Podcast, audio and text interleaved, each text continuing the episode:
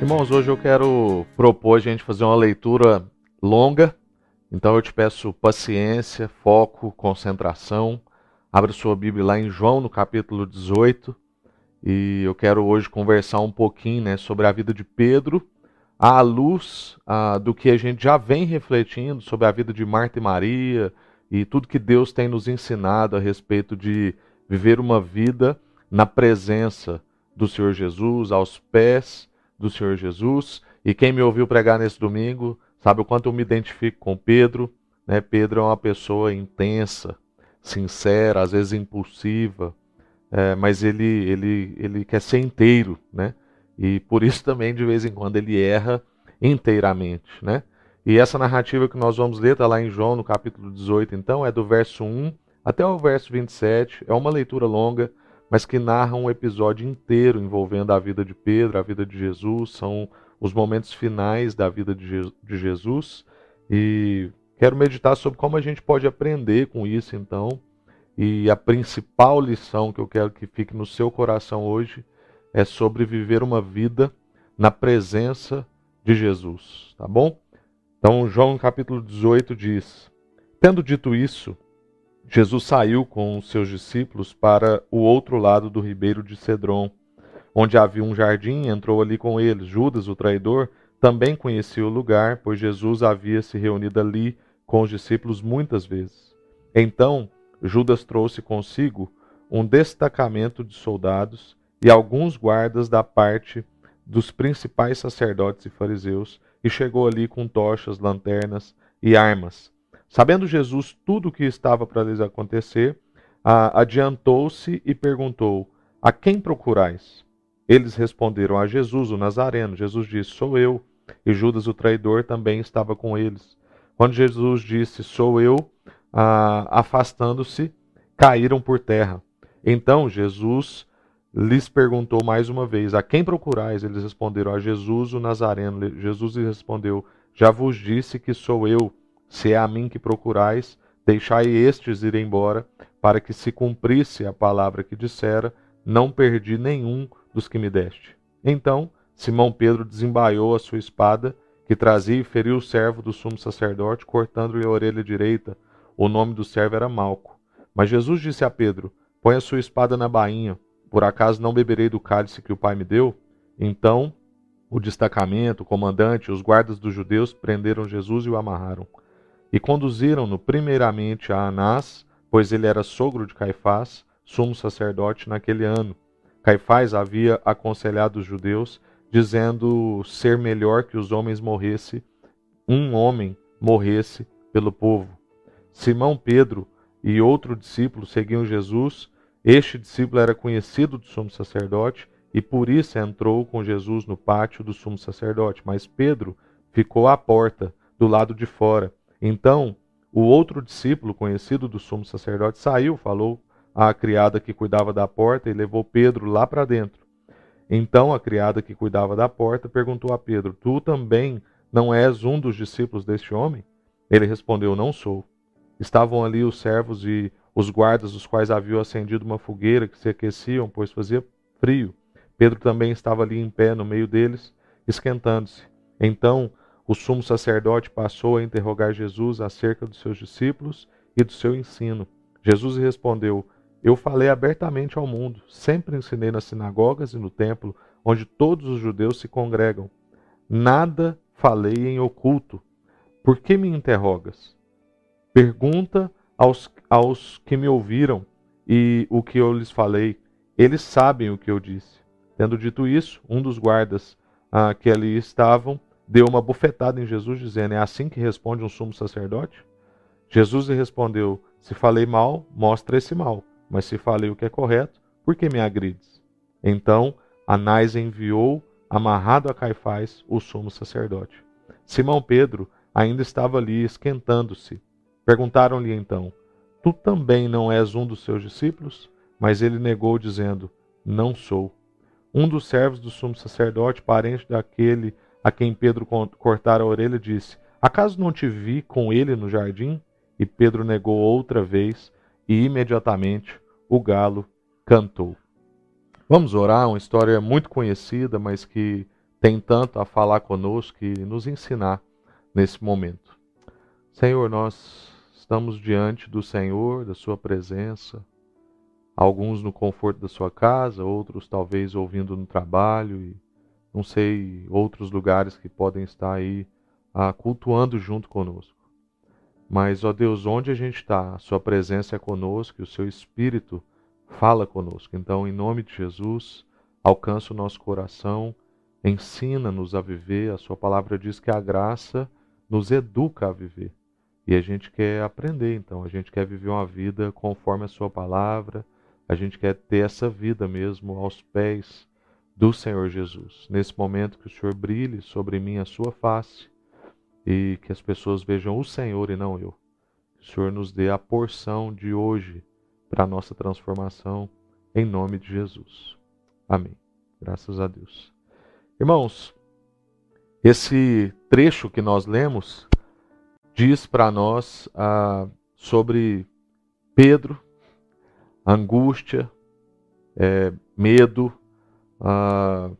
perdão e também sobre a jornada sacrificial de Jesus pela libertação de todos os seus discípulos, inclusive eu e você, algo que nós cultuamos agora ah, nesse final de semana, a Páscoa, o calendário mais importante na vida de um cristão, ah, o nosso momento ápice, né, o, tanto o momento do nosso sofrimento, da angústia de Jesus, quanto também o momento da nossa libertação na ressurreição de Jesus e o vencimento de todo mal e, e o afastamento de todo medo, de toda desconfiança, né?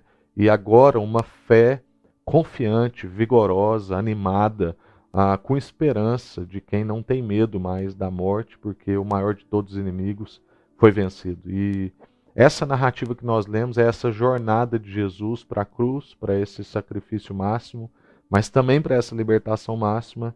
E esse é o momento de angústia de Jesus e angústia de todos os discípulos. E os discípulos mesmo meio sem entender o que está acontecendo, porque tinham outras expectativas a respeito de Jesus. Ah, e como a gente então disse né, no domingo passado, Pedro é esse personagem que parece que dentro desse cenário né, da, da história que Deus está contando, ele é o personagem que, que traduz impulsividade, sinceridade, paixão, ao mesmo tempo né, coragem e confusão. É uma mistura, né, assim, na minha percepção, muito humano. Né? Para mim, assim, o, o Pedro ele tipifica o humano nos seus conflitos, né, na sua confusão. Uma hora ele entende a história, outra hora ele não entende a história. Ele está to totalmente dentro, outra hora ele não sabe se ele está dentro, se ele está fora. E então hoje eu quero trabalhar essa percepção da vida de Pedro, misturado com muito do que Deus já tem falado conosco, a, partir daquela história ali de Jesus com Marta e Maria, Maria sentada aos seus pés, Marta muito agitada nos seus fazer, afazeres. E Jesus diz, né, Marta, uma coisa é necessária e Maria escolheu a melhor parte. E essa história então tem falado muito com a gente, nos feito refletir, né? E principalmente eu acho nesse tempo que a gente está vivendo agora, um tempo de, de crise, de sofrimento, de medo, ah, mas também um tempo de, de parar, de, de perceber a vida, onde a nossa vulnerabilidade, a nossa fragilidade está tão evidente, onde a gente percebe o mundo e fala assim: esse mundo não é o que deveria ser. E como diz Paulo, se a nossa esperança é só para essa vida, então nós somos os mais miseráveis de todos, todos os homens, todas as pessoas, né? toda a humanidade. Então é fundamental a gente continuar refletindo a respeito do que Deus tem falado conosco como igreja, como povo de Deus. E então assim a, a percepção que eu quero trazer para nós hoje é justamente essa percepção do Pedro que está aos pés de Jesus, ah, mas ao mesmo tempo também, de vez em quando, é, longe de Jesus ah, alguns momentos. E como ele é quando ele está aos pés de Jesus, na presença de Jesus, ao mesmo tempo como ele é quando ele está longe de Jesus. Né? Ele é, parece que ele é completamente outro quando ele está longe de Jesus. E aí a gente vai perceber então que é possível a gente estar perto sem estar com. É, ou então a gente ter acesso, né, como hoje a gente tem, por meio do Espírito Santo, e estar em Cristo, mas ao mesmo tempo também, se a gente não vigia e a gente não trabalha essa percepção, essa consciência do estar em Cristo pode ser então que a gente ah, se perca né, nas nossas motivações, nosso coração, e o medo ah, pode ir tomando conta, as aflições, as angústias. Né? Então, ah, infelizmente, né, é possível a gente estar no mesmo ambiente sem estarmos juntos. Estar fisicamente perto, mas não ser próximo. Né? É como a gente diz, né? Qual a diferença, por exemplo, de um show, sei lá, do Luan Santana, do Gustavo Lima, de quem seja, ou um show gospel que seja, né, cristão, e um, e um culto, né, uma comunhão dos santos. Qual é a diferença disso? É que ah, num show, o mais fácil de você perceber é o ajuntamento de eus. Estão todos ali ah, na busca da satisfação da sua própria necessidade, do seu próprio prazer, e não tem ninguém ali preocupado como é que o outro às vezes está recebendo esse show, se ele está ah, se sentindo bem, se ele está recebendo né, do que a pessoa está compartilhando. Não, ele está interessado no que, no que ele foi buscar, se está bom para ele. Ele troca de lugar, ele, ele quer que aquilo esteja bom para ele. Infelizmente, tem gente que lida ah, com a vida na igreja e com o culto também na mesma perspectiva. Mas não é assim que é para ser, porque nós não somos um coletivo de eus. Nós somos um, um encontro de nós. Nós somos um povo que está no mesmo ambiente e está próximo. E infelizmente existem pessoas que muitas vezes estão no mesmo ambiente, mas não são próximos. Né? Então, na presença de Jesus, a gente vê um Pedro confiante, seguro, inclusive para errar. Pedro é aquele que anda sob as águas, ah, mas ao mesmo tempo começa a afundar. Ele tem uma revelação espiritual dizendo ah, para Jesus: Tu és o Cristo, filho do Deus vivo, mas ah, logo em seguida ele rejeita o sacrifício de Jesus. Ele, ele é esse impulsivo que a gente viu cortar a orelha de um soldado, né? E, e ele também é aquele que nega Jesus lavar os seus pés.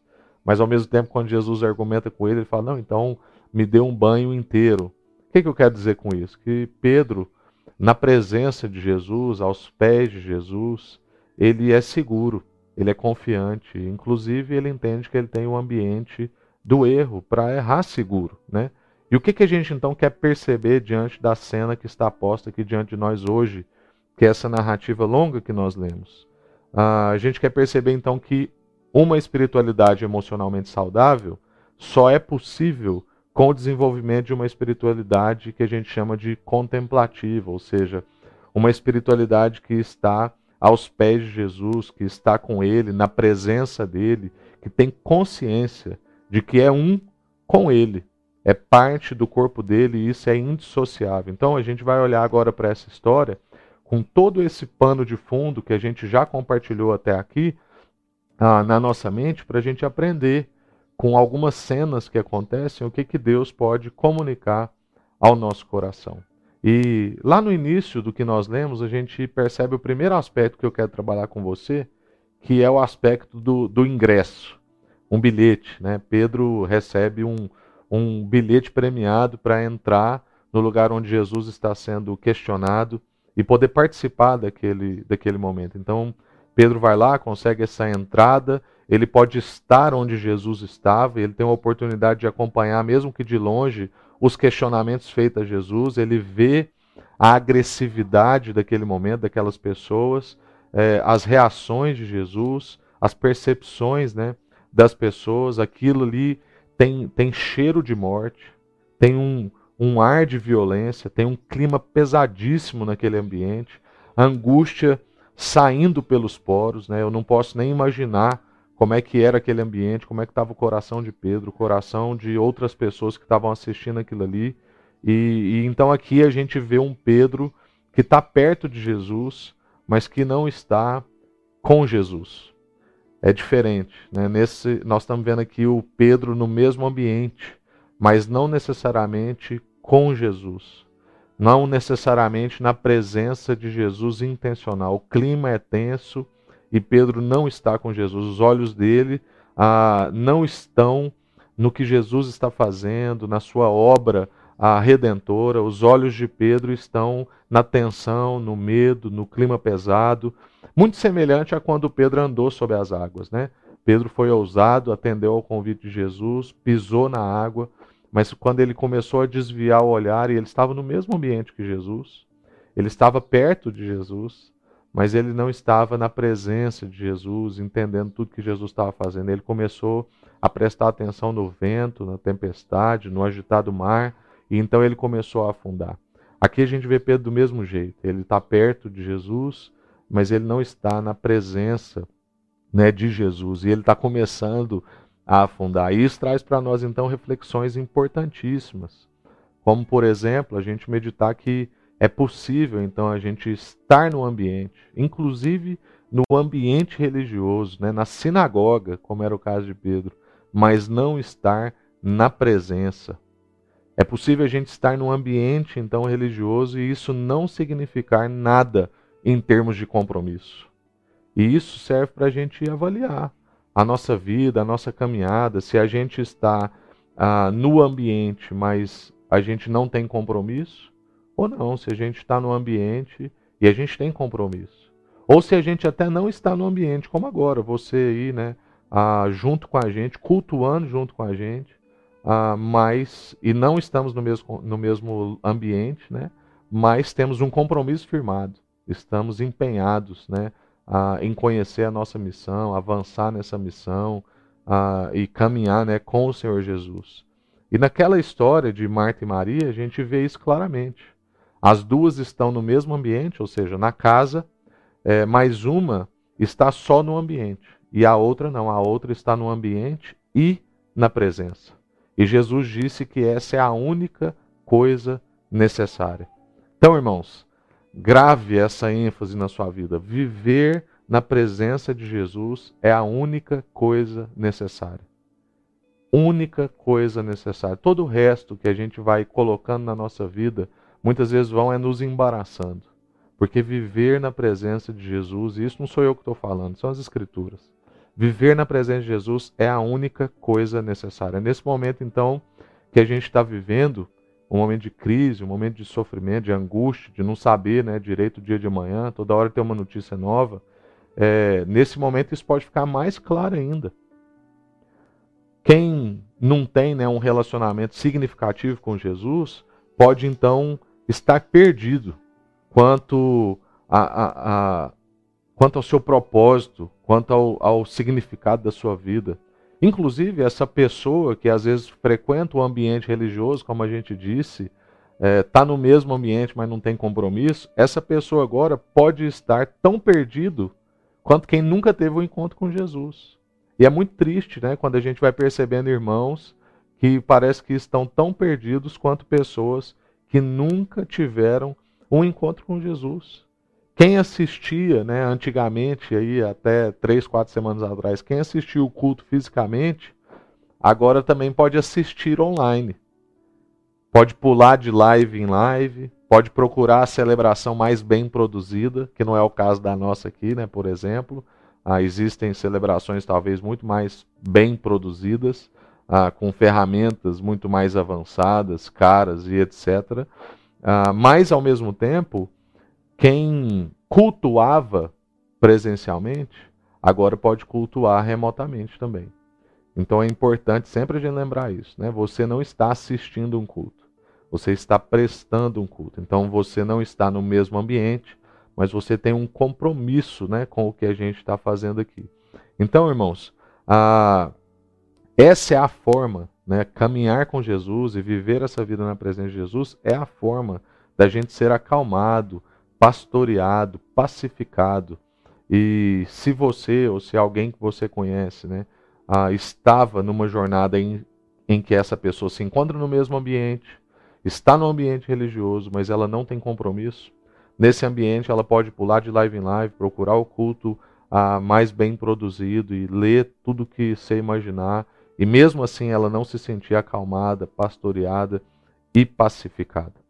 A segunda coisa, o segundo aspecto né, que eu quero perceber com você é Pedro sendo revelado como alguém preocupado demais com a sua reputação. Né? É, quando, quando pressionado, Pedro nega Jesus, infelizmente, né? para a tristeza dele e para a nossa tristeza quando a gente lê. Eu, eu particularmente leio a esses trechos das Escrituras e vai me causando profunda angústia, porque eu me identifico com Pedro, né? Não sou melhor do que, do que o Pedro. Ele ele está ali salvando ele mesmo quando Jesus está salvando a todos. Eu acho que na verdade essa deve ter sido a primeira ficha que caiu ah, na mente de Pedro quando o galo cantou. Aquele que durante toda a sua jornada ensinou a gente, né, o discípulo, a abrir mão de si mesmo, né, carregar a sua cruz e seguir, né, ou seja, não salvar a si, na verdade, viver uma vida para salvar os outros.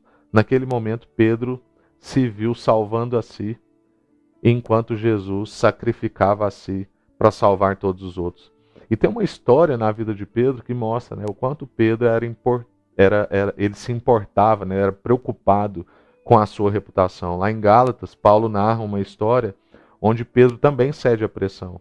E isso envolvia a sua reputação, o seu amor por si mesmo, né, pela sua figura, o seu personagem, o que, que ele representa, a, acima do seu amor por Jesus. E isso envolve a necessidade, né, a nossa necessidade de aceitação, do medo da retaliação, o medo do confronto, ou seja, coisas que estão lá no fundo do nosso coração e que não estão tratadas e precisam ser tratadas como a gente tem repetido nessa série. Então, a, a gente tem dito que ter consciência do quanto o nosso passado interfere no nosso presente é importante justamente para a gente tratar essas coisas.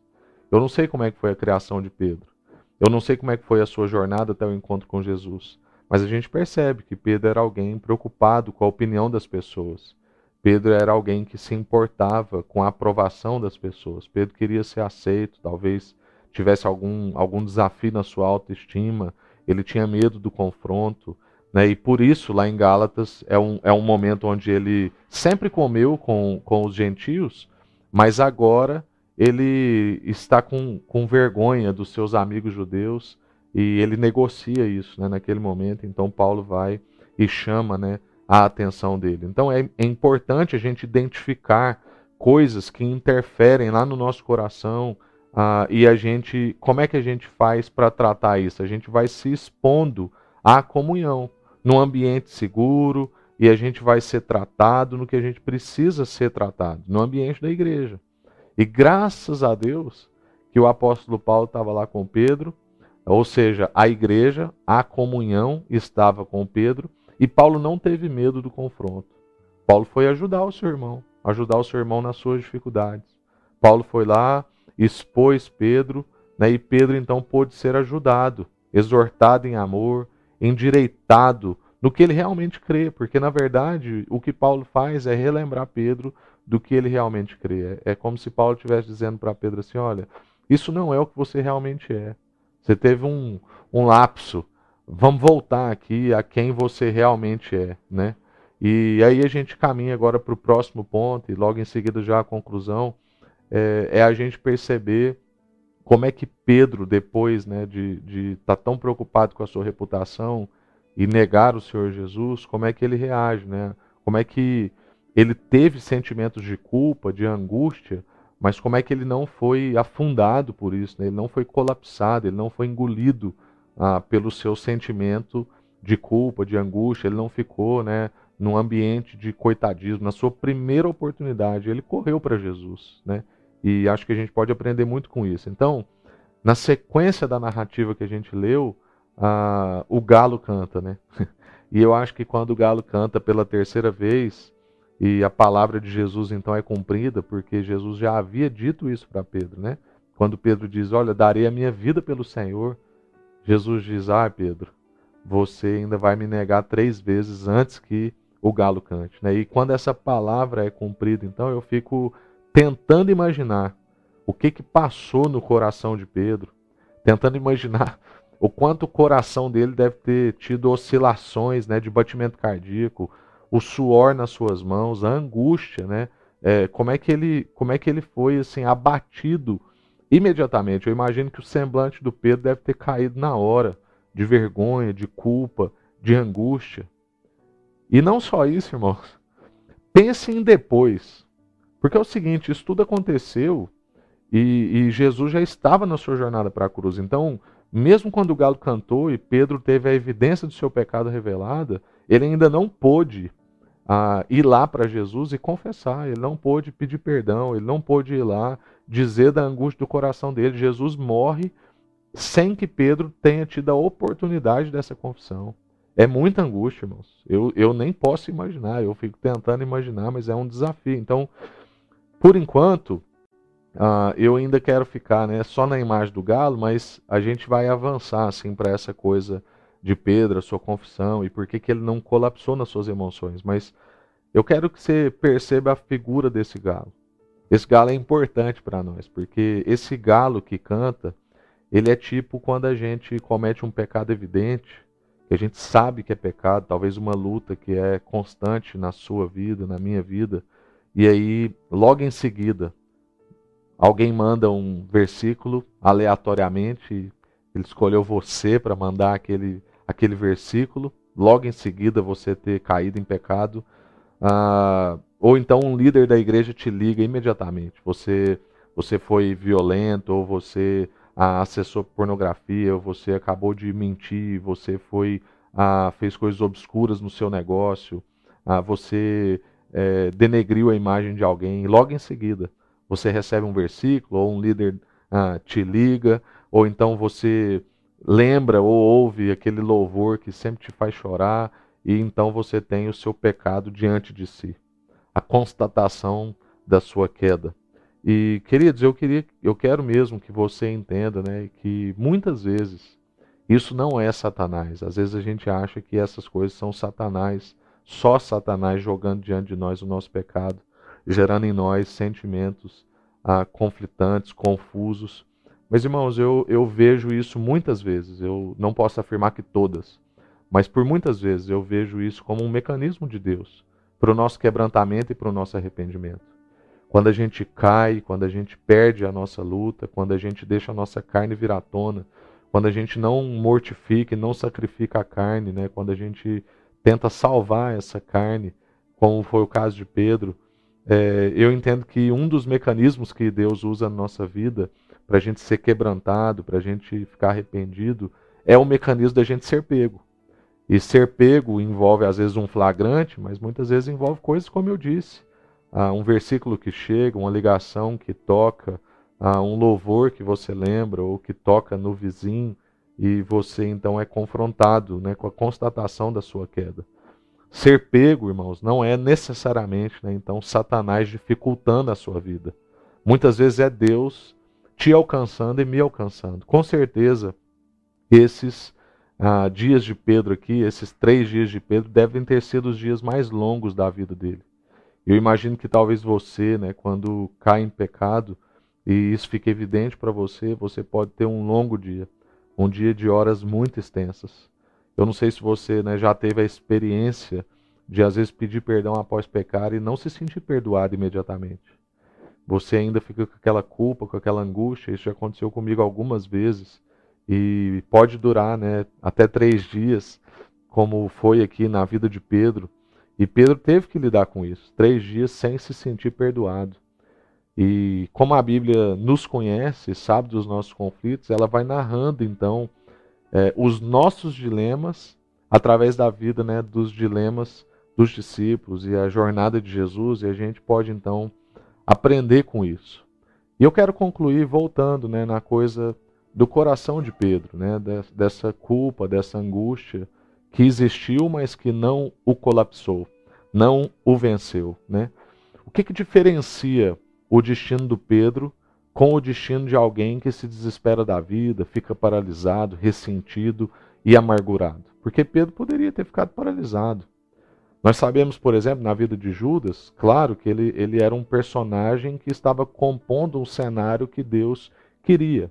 É, existia um destino para Judas. Mas, irmãos, toda a jornada de Judas, não só o momento da traição, é diferente da jornada de Pedro. Pedro não se relacionou com Jesus só na perspectiva do que Jesus podia dar. Ele não se relaciona com Jesus na perspectiva só dos seus benefícios. Ele teve de fato um relacionamento com Jesus. Pedro sabia o que, que era estar na presença de Jesus. Pedro tinha verdades cravadas no seu coração. E por isso que ele não desespera da vida. É por isso que ele não colapsa nas suas emoções, ah, como a gente tem dito, né, de ter uma, uma espiritualidade emocionalmente saudável. Pedro tinha essas verdades tão cravadas no seu coração que isso o sustentava emocionalmente e espiritualmente. Pedro ouviu, Pedro esteve na presença de Jesus e ouviu quando, quando Jesus disse: Olha, eu não chamo vocês mais de servos, eu chamo vocês de amigos. E Pedro sabia que isso era verdade. Pedro viu Jesus cuidar da sua família, Jesus entrou dentro da sua casa. Jesus falou: Olha, a sua sogra está doente, traz ela aqui que eu vou curá-la. Jesus disse para ele: Olha, vem comigo sobre as águas. E Pedro foi. Pedro viveu essas experiências com Jesus. Jesus falou para ele: Olha, se eu não lavar os seus pés, você não vai ter parte comigo.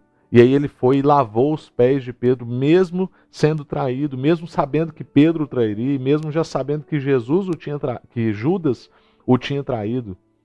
Jesus lava os pés de Pedro.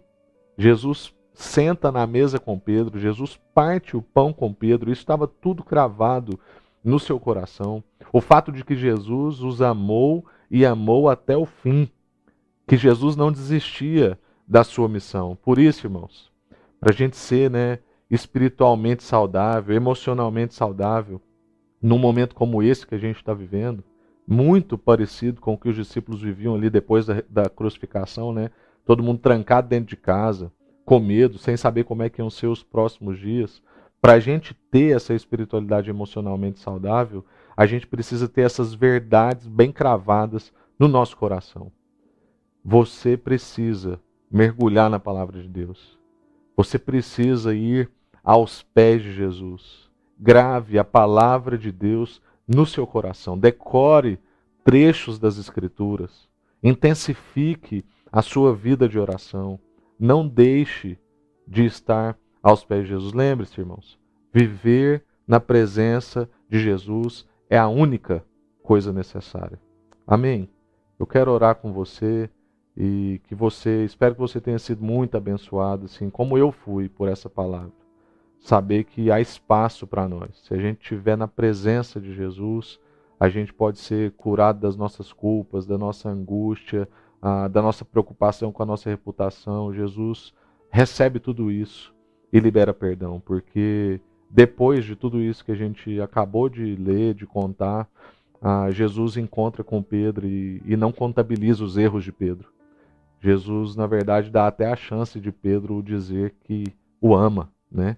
Então, Jesus não é aquele que fica contabilizando erros. Jesus quer entregar vida, quer ensinar a gente a viver. E para isso, a gente tem que viver uma vida na presença de Jesus. Amém? Senhor, muito obrigado por essa palavra e peço mesmo que ela penetre no coração dos meus irmãos, das minhas irmãs, trazendo libertação libertação da culpa, do medo, da angústia e, e trazendo, revelando esse ambiente, o ambiente ah, do abraço, o ambiente de que Jesus não contabiliza os nossos erros ou os nossos acertos. A gente não acumula nem créditos nem débitos com o Senhor. Que o Senhor nos ensine isso para que a gente tenha essas verdades cravadas no nosso coração. Nos dê memória para a gente lembrar dos trechos das Escrituras, da gente, ó Deus, meditar na Sua palavra dia e noite. Dê, dê para nós experiências com o Espírito Santo, essa vida aos pés de Jesus, experimentando ouvir as palavras dele. Isso é estar diante da palavra todo dia.